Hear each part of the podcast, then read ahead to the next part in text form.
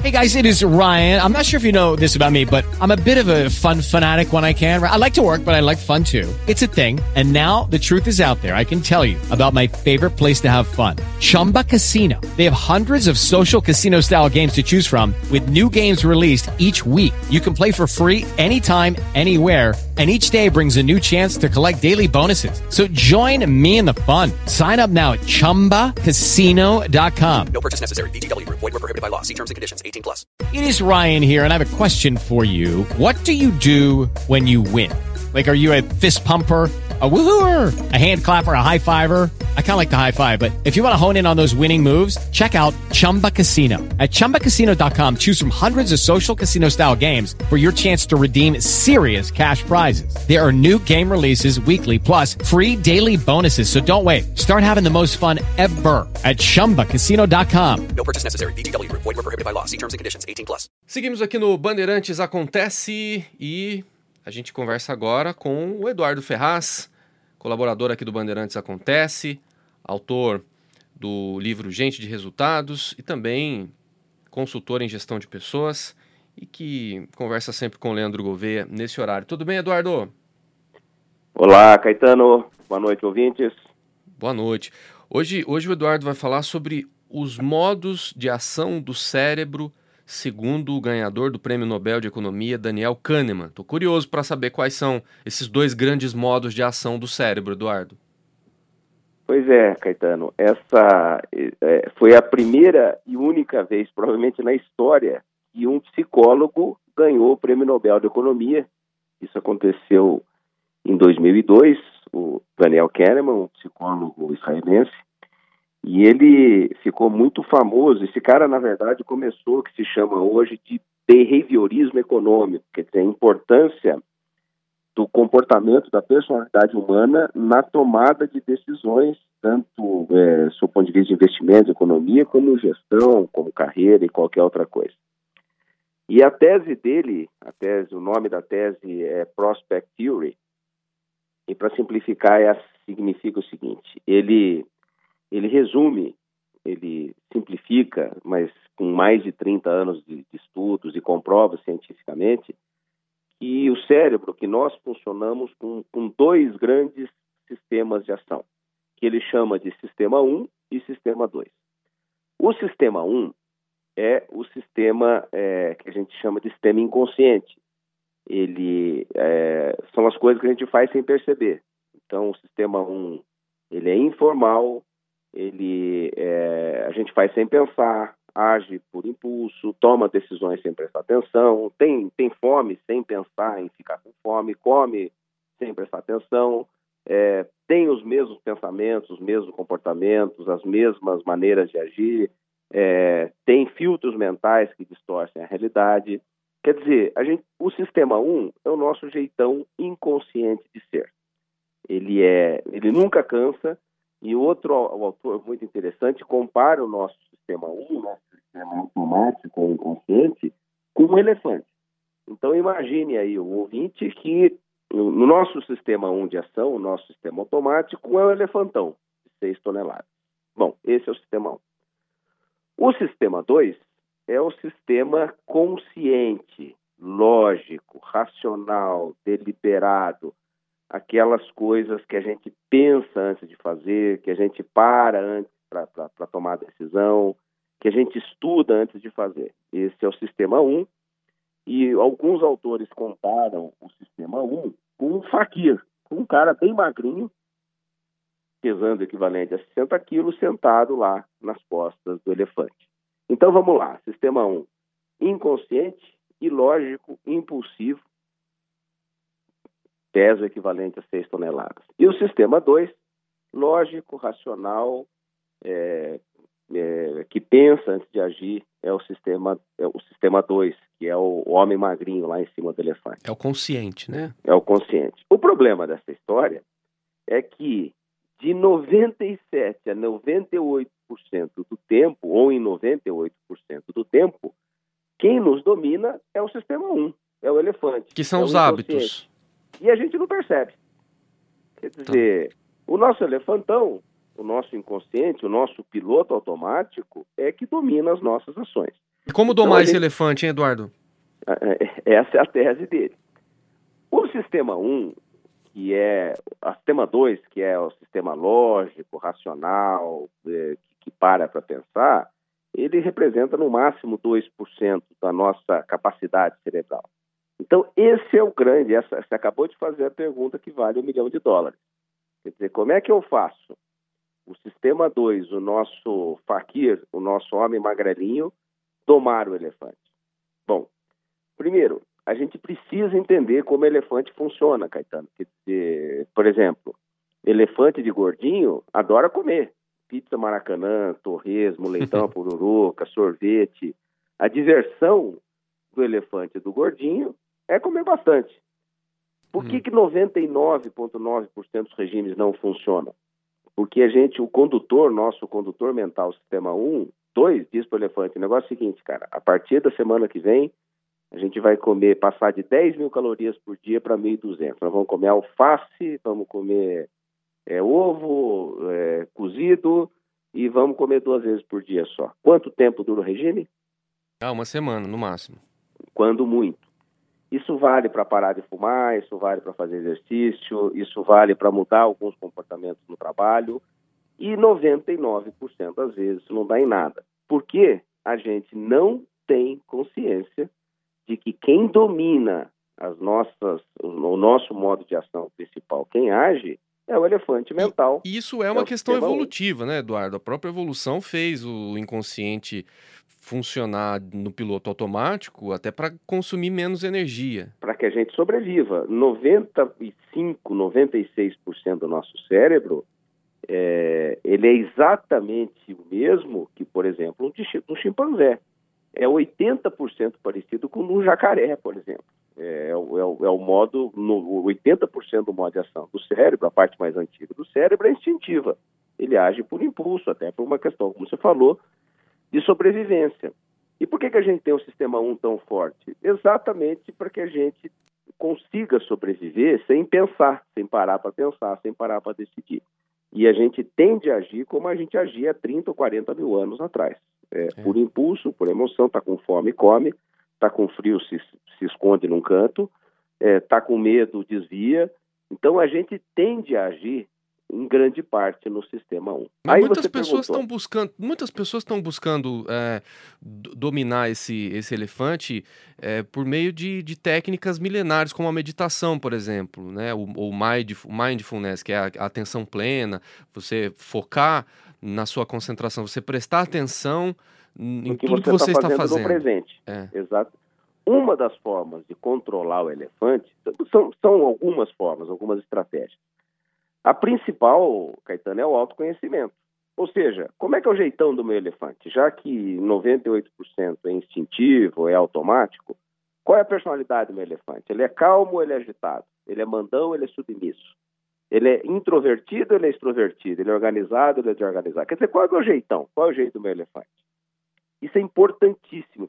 Quais são os talentos do meu elefante? Onde é que o meu elefante manda bem? Ele é rápido de raciocínio?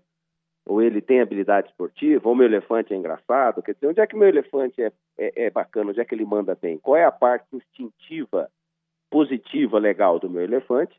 E, obviamente, qual é a parte ruim do meu elefante? Onde é que ele vai mal? Onde é que ele erra? Onde é que ele pisa na bola? Bom, quando a gente para para analisar como funciona o elefante, na verdade, quem está analisando é o condutor, é o sistema 2.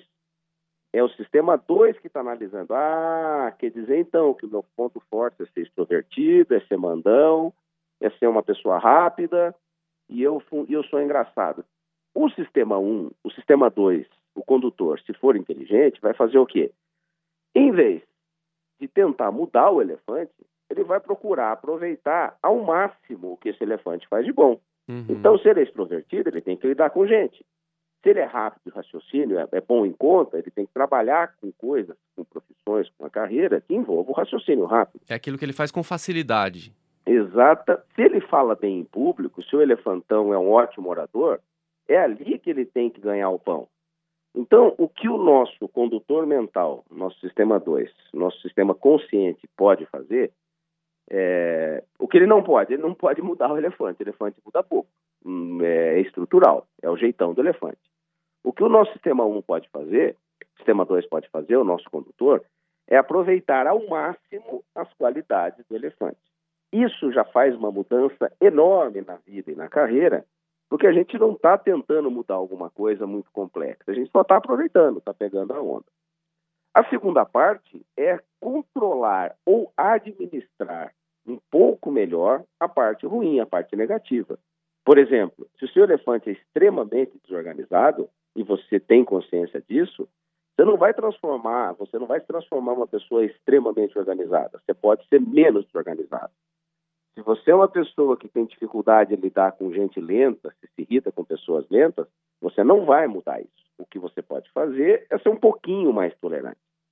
Se você é uma pessoa muito ansiosa, muito agitada, é, a meditação ela vai ajudar muito, porque ela vai acalmar a mente, ela vai relaxar a sua mente, né? E você, muitas vezes com 10 ou 15 minutos de meditação, é, vai ter um dia muito mais tranquilo. Não porque você mudou o seu elefante, mas porque você botou ele para dormir um pouquinho. Você relaxou o elefante e com isso você deu um tempo, você deu um, um prazo um pouquinho maior para o seu condutor mental tomar as rédeas da, da situação e procurar ter um dia, depois de uma semana, um mês, um ano melhor. Então, o segredo, Caetano e ouvinte, não é mudar a personalidade, não é tentar ser outra pessoa ou querer fazer mudanças radicais, porque elas são difíceis, elas são complexas, a gente não consegue empurrar um elefante de 6 toneladas a 150 por hora. O que a gente pode e deve fazer, repito, é entender melhor como o elefante funciona e fazer pequenos ajustes para que esse elefante transite na estrada certa. Quanto mais a gente entender isso, melhor será a qualidade de vida. E qual é o papel do, do gestor de pessoas, o papel do líder, do chefe numa situação dessa, para ajudar o, o, funcionário a encontrar o que ele realmente é, o que ele faz com facilidade? Começando por si.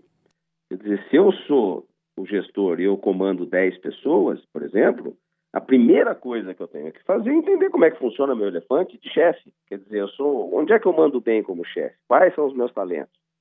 Onde é que eu, que eu faço bem feito? E aí, esse eu devo continuar fazendo? E onde é que eu faço muito mal feito? E aí, eu preciso procurar pessoas que façam para mim. Se eu me conheço bem como chefe, a parte 2 é eu preciso conhecer o elefante de cada um dos meus 10 subordinados. Onde ele, quais são os talentos, quais são os defeitos, onde ele faz bem feito sem esforço nenhum onde é que ele faz muito mal feito mesmo, que ele se mate de trabalhar. E aí, Caetano, colocar ou, ou fazer o máximo para colocar as pessoas certas nos lugares certos. Quer dizer, como se o líder consegue entender e consegue se administrar bem pessoalmente, é, ele também, aos poucos, vai conseguir administrar bem a própria equipe. Quanto maior o autoconhecimento, quanto maior a análise, mais sistema 2 funcionando. Quanto mais sistema 2 funcionando eu tiver, mais controle eu tenho da minha qualidade de vida, da, da, minha carreira, da minha equipe, dos meus investimentos, do meu relacionamento, com relacionamento com a esposa, com filhos e assim por diante. Você falou em análise, tem profissional que ajuda as pessoas a se encontrarem, a se conhecerem, né, Eduardo? É, o, o processo, e aí é outro papo que a gente pode ter outro dia, tem muita gente fazendo coaching, né? Muitos profissionais fazendo coaching, só que tem muita gente despreparada fazendo coaching, aí o ouvinte tem que tomar cuidado. Eu estou dizendo, eu não estou defendendo porque eu não faço coaching, né? Eu não estou dizendo, olha, me procurem, não eu, não, eu não, eu não trabalho com coaching. Eu só estou alertando as pessoas para que, se procurarem ajuda, para entender melhor como funciona o consciente e o inconsciente, eu acho que deve procurar sim, é tomar cuidado, é ter boas referências, né? procurar referências daquele profissional, seja um psicólogo, seja um mentor, seja um coach, que for te atender. Precisa ser gente com experiência de vida, experiência prática, gente que saiba o que está falando. Eu estou dizendo é que tem é, virou, um, virou uma profissão quase quase banalizada. Quer dizer, hoje a gente vê pessoas de 22, 23 anos terminando formações em coaching, formações internacionais com 500 horas. Imagina uma pessoa com 22, 25 anos é, prestando consultoria, ou fazendo mentoria, ou fazendo coaching para um profissional maduro, né?